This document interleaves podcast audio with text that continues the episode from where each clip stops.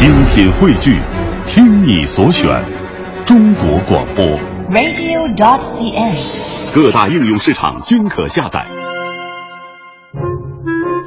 欢迎各位来到今天的大明脱口秀，我是大明。这好久不见了，甚是想念呐。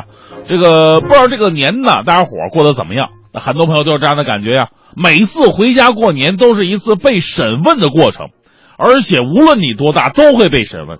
十八岁以前问成绩，十八岁之后问对象，有了对象问孩子，有了孩子呢问孩子的成绩怎么样。孩子十八岁以后问你孩子对象找没找着，孩子找着对象了问你什什么时候抱孙子。你说都是地球人，干嘛要互相折腾？大过年吃个饭打个牌不好吗？其实这也是幸福的烦恼，恰恰说明了咱们中国人呢讲亲情重团圆。对于外国人来说，就理解不了咱们中国人为什么这么重视春节了。每年过年的时候，都是一次人类的大迁徙。网上有段子说了，说最近外国人呢发现中国人很不对劲儿啊，怎么不对劲儿呢？于是外媒报道我们就可以看出来了，外媒报道啊，这个近几天中国经济陷入崩溃，有八成以上的中国人不能上班，夜间大量的无业游民上街燃烧投掷爆炸物。大量无业游民酗酒赌博，剩下的部分人只能观看电视度日。对于崩溃的末日，中国人只能一家人团聚在一起，惶惶不安的守在一起，彻夜不眠的熬到第二天的日出。还有学校全部停课，工业全部停滞，百分之八十的店铺关门，股市全部收盘，无数年轻人为了几毛几分钱而丧失理性。怎么哪知道我们这过年呢？这是啊。说到这儿啊，今年过年跟往年相比，还真的有点不太一样，这年味儿啊多了很多。因为今年过年最火的事儿呢，就是手机抢红包啊，抢红包。过年的时候呢，在群里边不好不发红包，你都不好意思跟人家打招呼。任何不以发红包为目的的春节问候都是耍流氓。最有意思的是什么呢？说实话，咱这红包啊都不多。现实生活当中，地上有一毛钱，你可能都懒得捡；但网上有一毛钱，你会跟疯了似的去抢。所以说人的心态呀、还真的是件特别有意思的事儿。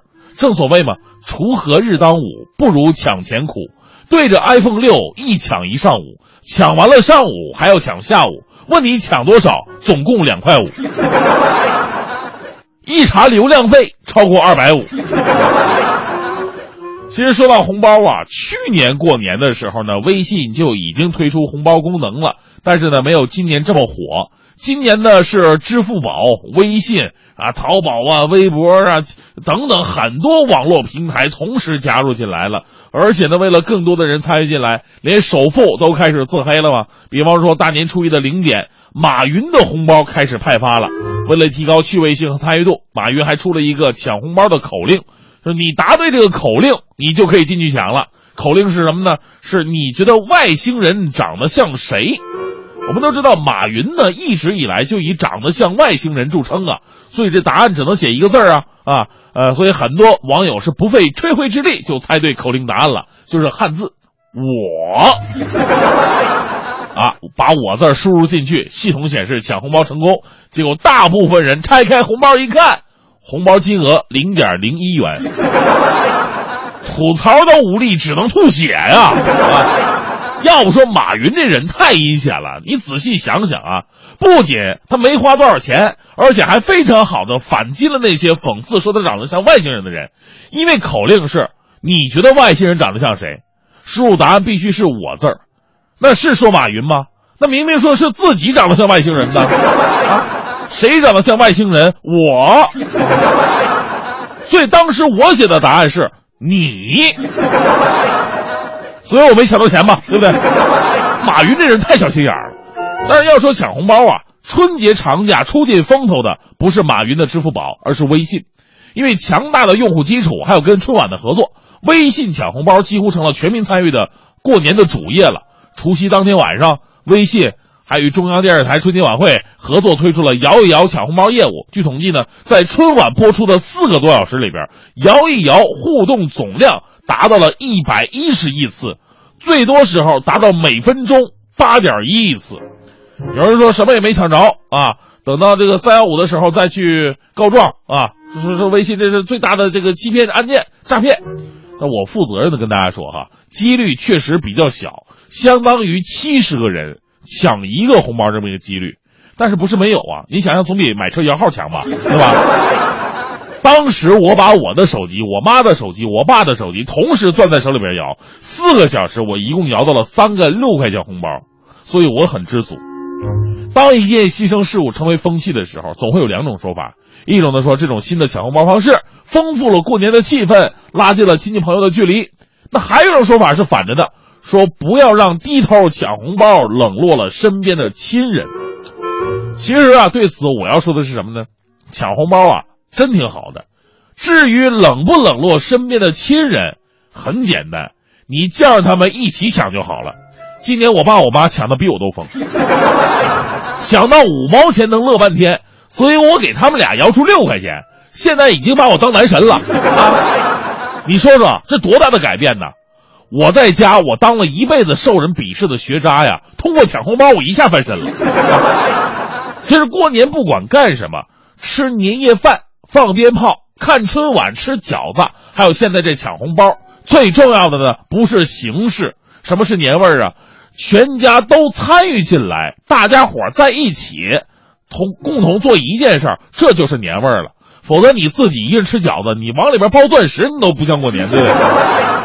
当然，凡事要有度啊。你要过了也不好，抢红包啊，归根到底它就是个娱乐。你要认真，那就输了。最近很多新闻就是说，这姑娘小伙抢红包抢魔怔的，比方刚才咱们刚才说那条，南京姑娘小李啊，抢红包。吃饭坐在离离路由器最近的地方，手机屏幕不能锁，震一下都得看一眼。没抢到，就好像错过几十个亿这样的。小李的老公非常无奈，你抢多少，我给你还不行吗？这个新闻看起来很有感触哈。在微信上抢五毛是很开心，你生活当中手递手给他五毛钱，你试试，对不对？所以说呢，娱乐就是娱乐，开心才是最重要的。最后呢，我也晒晒今年过年我在微信上抢红包的成绩啊。这个微信红包呢有查询的功能，一看呢就是你能发出多少个红包啊，还有一个能看你收到多少红包啊。我这么一看，不得不说我人品确实太好了，我是典型的付出型。我收到的红包呢是一千零三块，发出的红包是两千六，这么一对比，一个月的基本工资折进去了。其实我是不怎么参与抢，也不怎么发的哈。为什么呢？因为我这人比较好面子，拿了别人的就想加倍还回去，是我们抢红包的大忌呀。我在别人的抢的都是五毛一块的，他们在我这抢的都是二十五十的，那只能怪我自己所在群都是一群什么丝儿，是吧？所以后来我再看他们发红包，我都不抢了。哼，这帮什么丝儿，赤裸裸钓大鱼的圈套啊！这个拿一块钓我一百，这谁能干呢？所以我痛定思痛，春节发红包，能发出我一个月的工资，这跟我们节俭的美德是背道而驰的。于是我决定抵制这种陋习。当然了，这是我个人行为啊，你们该给我的还是按照你们的陋习来好了。